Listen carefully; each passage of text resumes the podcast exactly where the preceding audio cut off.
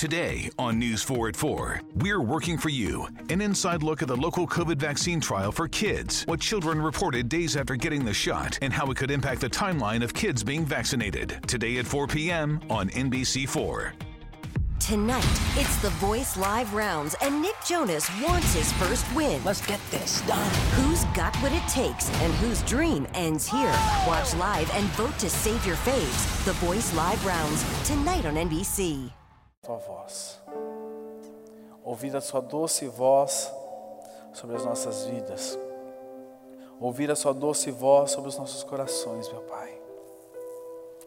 Senhor, que nós, através da tua palavra, através da tua direção, nós possamos sair melhores, meu Pai. Tu conheces cada necessidade, tu conheces cada realidade. Tu sabes o que cada filho seu tem enfrentado nestes dias. Por isso, fala ao coração deles, Senhor, em nome de Jesus Cristo. Que eles ouçam a voz do Pai Celestial. Nós queremos ouvir a voz do Abba Pai. Fala aos nossos corações, Senhor. Obrigado pelo privilégio, pela oportunidade. Nós podemos nos reunir e ouvir a Tua voz e a tua direção sobre as nossas vidas, em nome de Jesus. Amém. Amém? Quero que você abra comigo a sua Bíblia no Evangelho de Marcos, capítulo 6, verso 35. Você que está pela primeira vez aqui na nossa reunião de celebração, eu quero dizer que você seja muito bem-vindo e que nessa manhã Deus fale ao seu coração poderosamente. Que nessa manhã Deus manifeste algo novo. Você não está nos acompanhando hoje ou quando for que você esteja acompanhando. Hoje é dia 9 de agosto, agora são 10 e meia da manhã. Mas você pode estar nos acompanhando nesse mesmo dia 10 de agosto à noite, ou na segunda-feira, ou na terça, ou daqui a um ano, ou até mesmo daqui a 10 anos. Mas eu quero dizer algo. Se, você, se esse link chegou até você, é porque Deus te enviou ele, para que você possa ouvir a boa palavra do Senhor ao seu coração e Deus faça algo novo na sua vida. Se você estiver pela primeira vez, vai ser colocado o número do WhatsApp aqui embaixo. Mande uma mensagem, nós queremos orar por você e queremos reconhecer você, ouvir você, saber as suas necessidades e orar pela sua vida em nome de Jesus. Amém?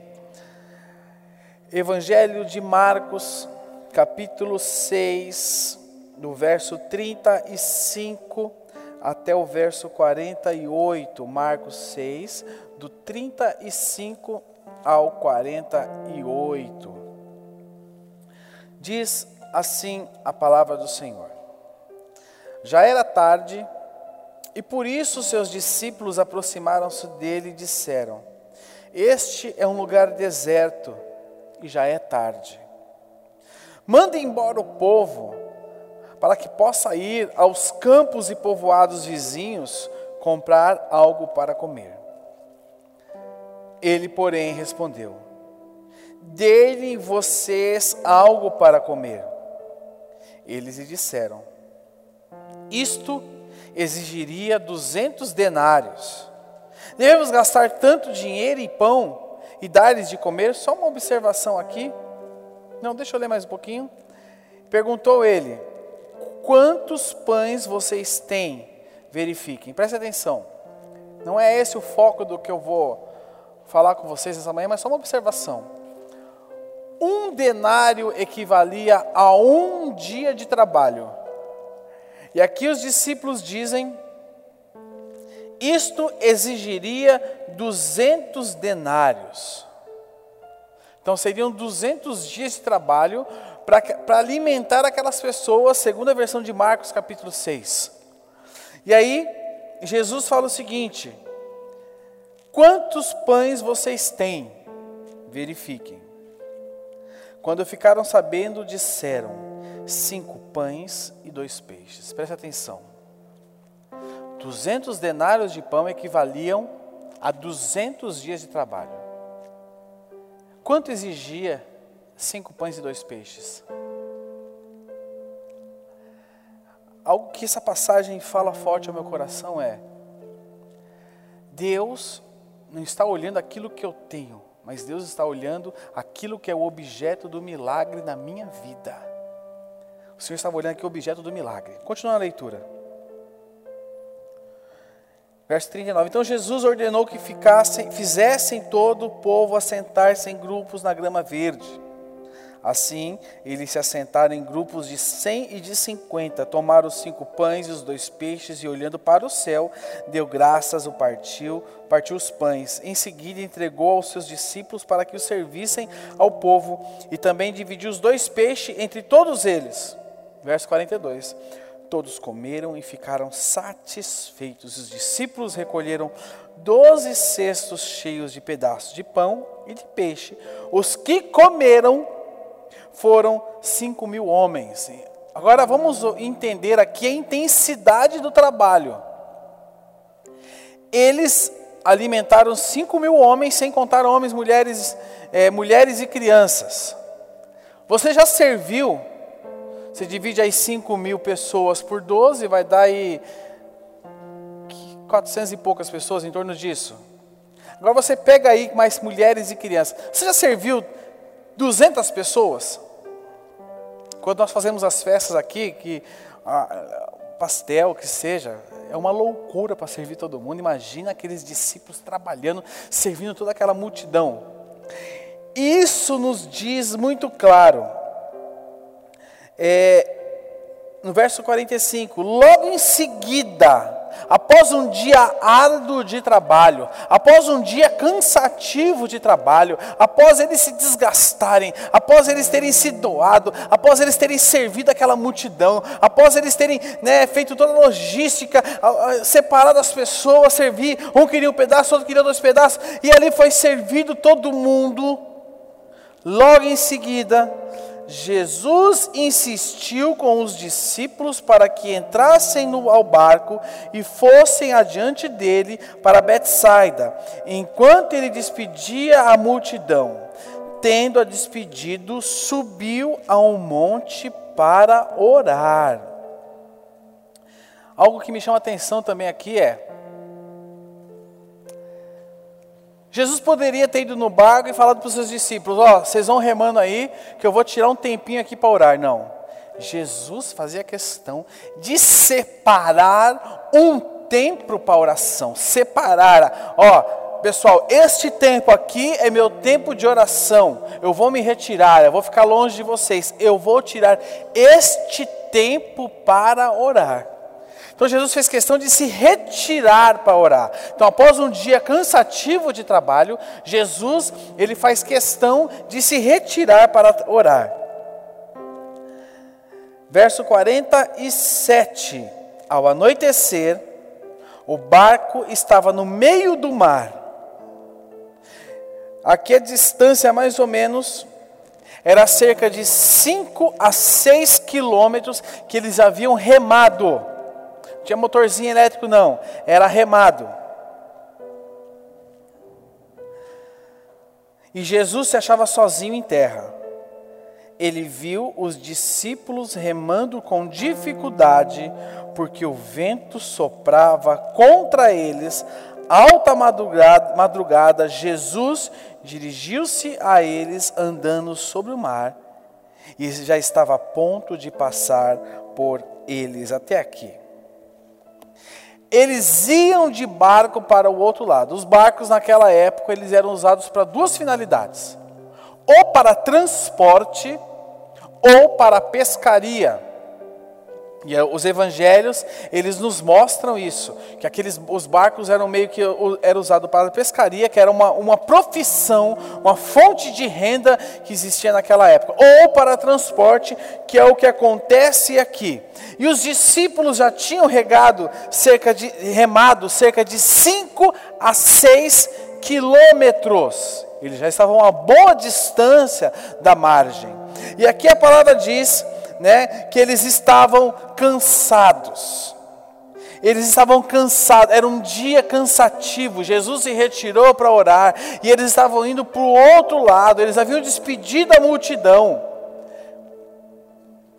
E aqueles homens estavam lidando com uma situação no verso 48. Verso 48 diz: Ele viu os discípulos remando com dificuldade.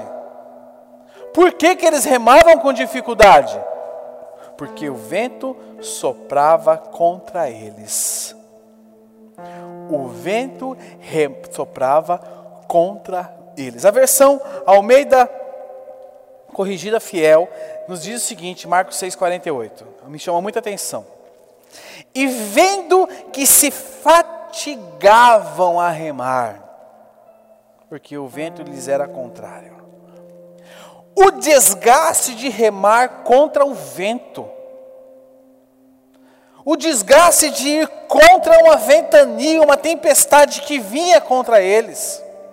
Já estavam cansados e ali no meio daquele mar, um vento vinha contra eles, o vento soprava contra eles, era um, algo, uma tribulação, algo fora do controle, algo que eles não haviam planejado, aquilo vinha contra eles e eles remavam contra, aquilo gerava o que neles? Gerava cansaço, gerava desgaste. Toda ventania contrária, toda tribulação, todo problema, toda luta, nós sempre vamos contra. Nós temos que atravessar. Nós não nos conformamos com o que nós temos vivido, a gente tem que atravessar.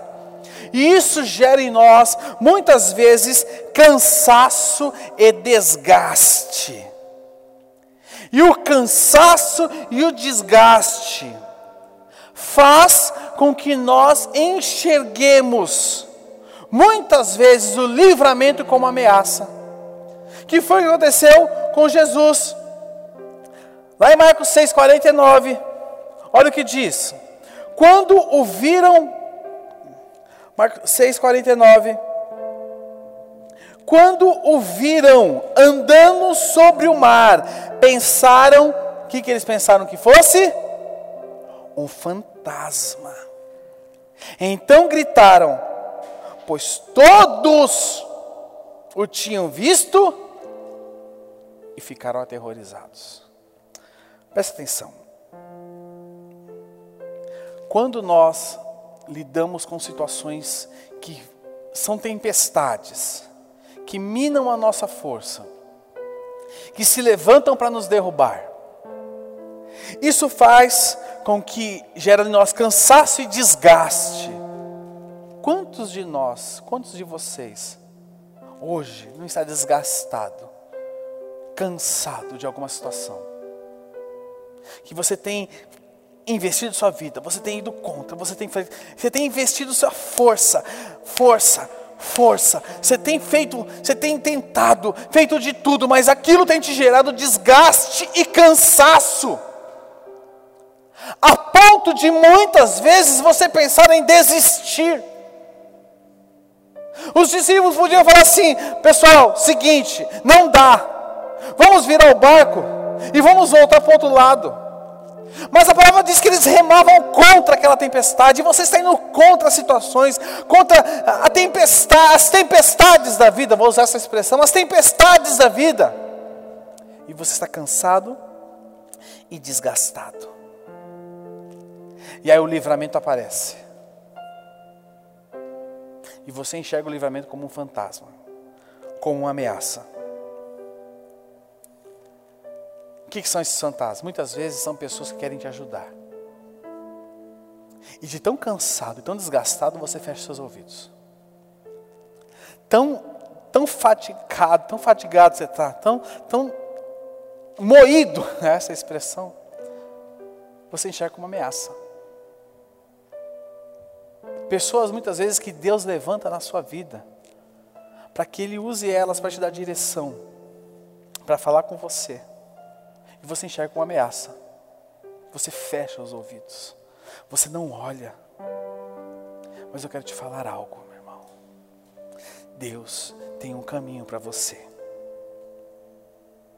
Deus tem um caminho para você. As ameaças da vida, as tempestades da vida, faz nós enxergarmos o livramento como ameaça. O cansaço e a fadiga distorcem a nossa maneira de enxergar as coisas. O esgotamento faz nós enxergarmos coisas que não existem. Ah, não me amam, não me querem aqui, me abandonaram, não me ligam, fazem enxergar as coisas que não existem. Cansado. Talvez você esteja me acompanhando aqui nessa manhã, você está cansado. Mateus 11, 28 diz: Venham a mim todos que estão cansados e sobrecarregados. O que, que ele vai fazer? E lhes darei descanso. O meu descanso e o seu descanso está no Senhor. O meu descanso e o seu descanso está no Senhor. Marcos 6,50. A parte B do versículo diz o seguinte: Jesus fala o seguinte: coragem. Mas Jesus imediatamente, imediatamente lhes disse: coragem, sou eu, não tenho medo. Coragem, sou eu, não tenho medo. Agora eu quero convidar você continuar a partir daqui desse coragem. Sou eu, não tenho medo. Além essa mesma passagem lá no Evangelho de Mateus, capítulo 14, verso 27. Evangelho de Mateus, capítulo 14, verso 27, nos relata algo que em Marcos não relata. Nos relata algo que está claro, uma situação que aconteceu ali. Evangelho de Mateus, capítulo, 24, capítulo 14, verso 27.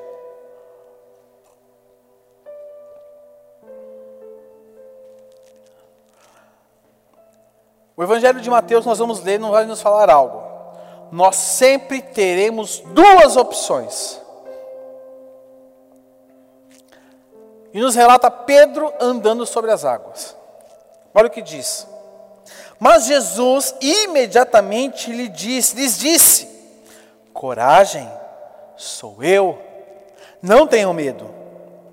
Verso 28. Senhor, disse Pedro, se és tu, manda-me ir ao teu encontro por sobre as águas. Verso 29. Venha, respondeu ele. Então Pedro saiu do barco, andou sobre as águas e foi na direção de Jesus. Verso 30. Mas quando reparou no vento, o que aconteceu com ele? Quando ele olhou o que estava acontecendo, ele ficou com o quê? Com medo. E, começando a afundar, gritou: Senhor, salva-me! Imediatamente, Jesus estendeu a mão e o segurou e disse: Homem de pequena fé, por que você duvidou? Verso 32. Quando entraram no barco, o vento cessou nós sempre teremos duas opções. Eu lendo ontem, assistindo a final do Campeonato Paulista, aliás, parabéns a todos os palmeirenses, palmeirenses presentes aqui, tem uns, algumas figuras ilustres aqui que são palmeirenses, parabéns a todos os palmeirenses.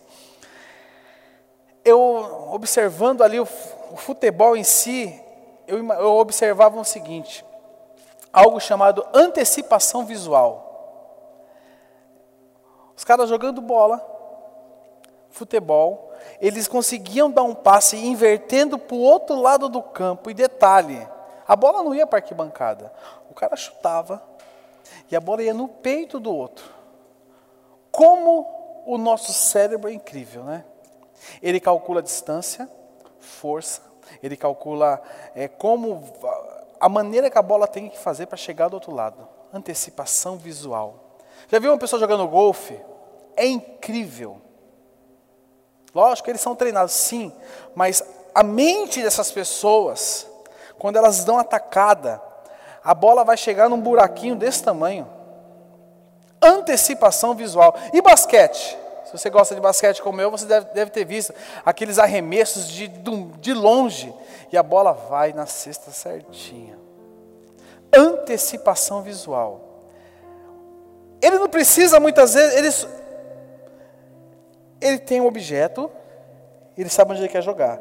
E a força vai exata. E eu fiquei imaginando ontem, vendo aquilo no, no jogo de futebol. E eu fiquei imaginando Pedro. Enquanto ele olhava para Jesus, ele andava.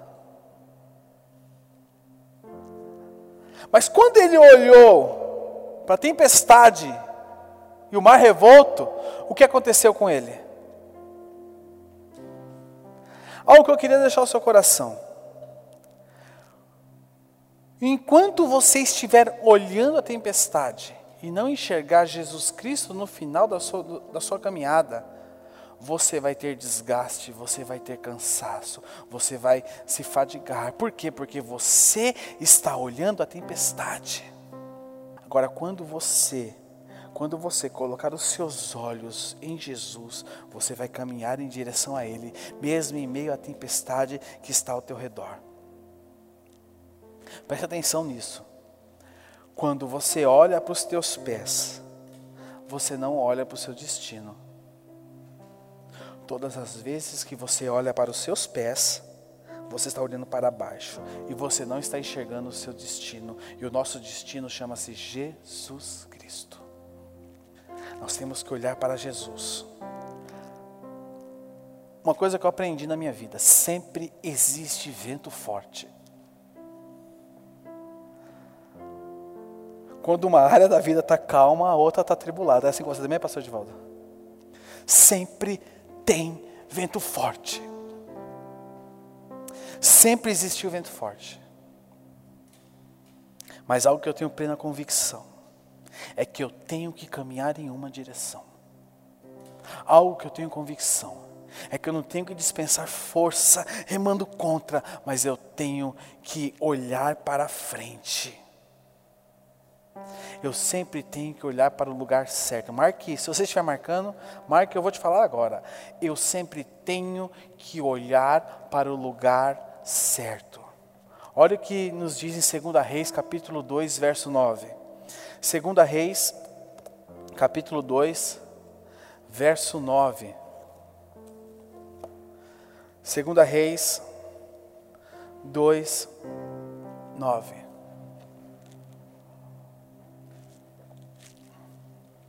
Deus diz o seguinte, achou aí?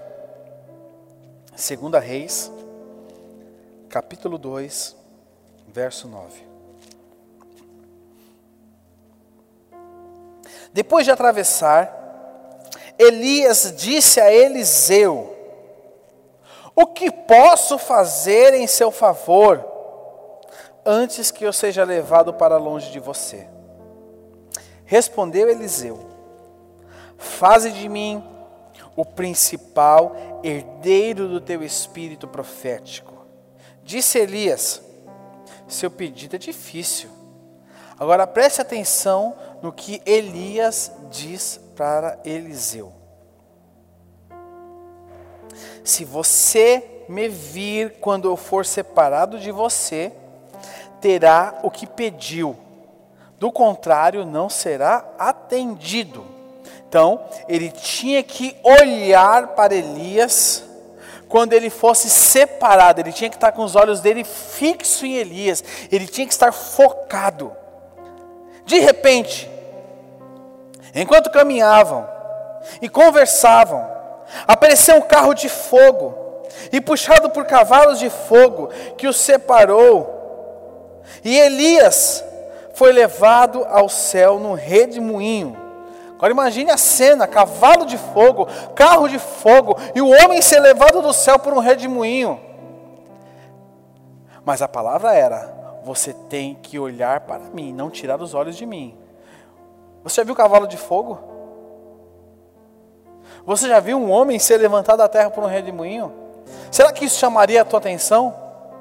Será que isso chamaria a minha atenção? Mas a palavra era: preste atenção em mim.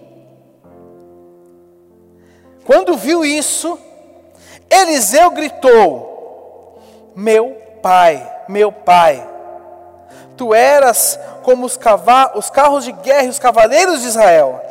Aí a palavra diz: E quando já não podia mais vê-lo. Eliseu estava com o olho fixo, mesmo que tinha muita distração, muita cor, muita luz, muito, muita coisa acontecendo, ele estava olhando fixo. Aí diz a palavra: Eliseu pegou as próprias vestes e as rasgou ao meio. Os cavalos de fogo não tiraram o foco de Eliseu.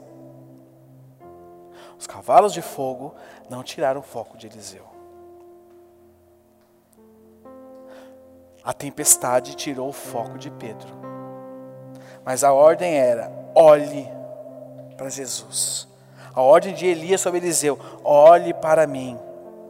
Irmãos, sempre nós teremos duas opções.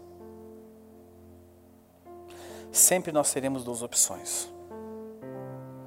A tempestade, a tempestade ou Jesus. Os carros de fogo ou Elias o exército de Faraó de um lado e um mar vermelho que precisa ser atravessado. Para onde nós estamos olhando? Hebreus 12, verso 2 diz: tendo os olhos fixos, fitos em Jesus, autor e consumador da nossa fé.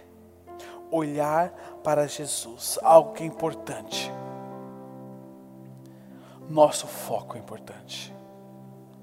Aonde está o seu foco hoje? Aonde está o seu foco hoje? Ah, eu estou muito focado na situação do país, na crise, no que diz os ministros. Meu amigo, meu amigo olhe para Jesus. Porque se nós somos olhar a condição da economia mundial, nós vamos parar, nós vamos afundar. Olhe para Jesus. Ah, eu estou muito, eu tô muito focado na pessoa que não falou comigo. Você vai afundar. Olhe para Jesus. Estou passando dificuldades na minha empresa. Estou passando dificuldade financeira. Não olhe para a tempestade, porque você vai se cansar, vai gerar fadiga. Olhe para Jesus.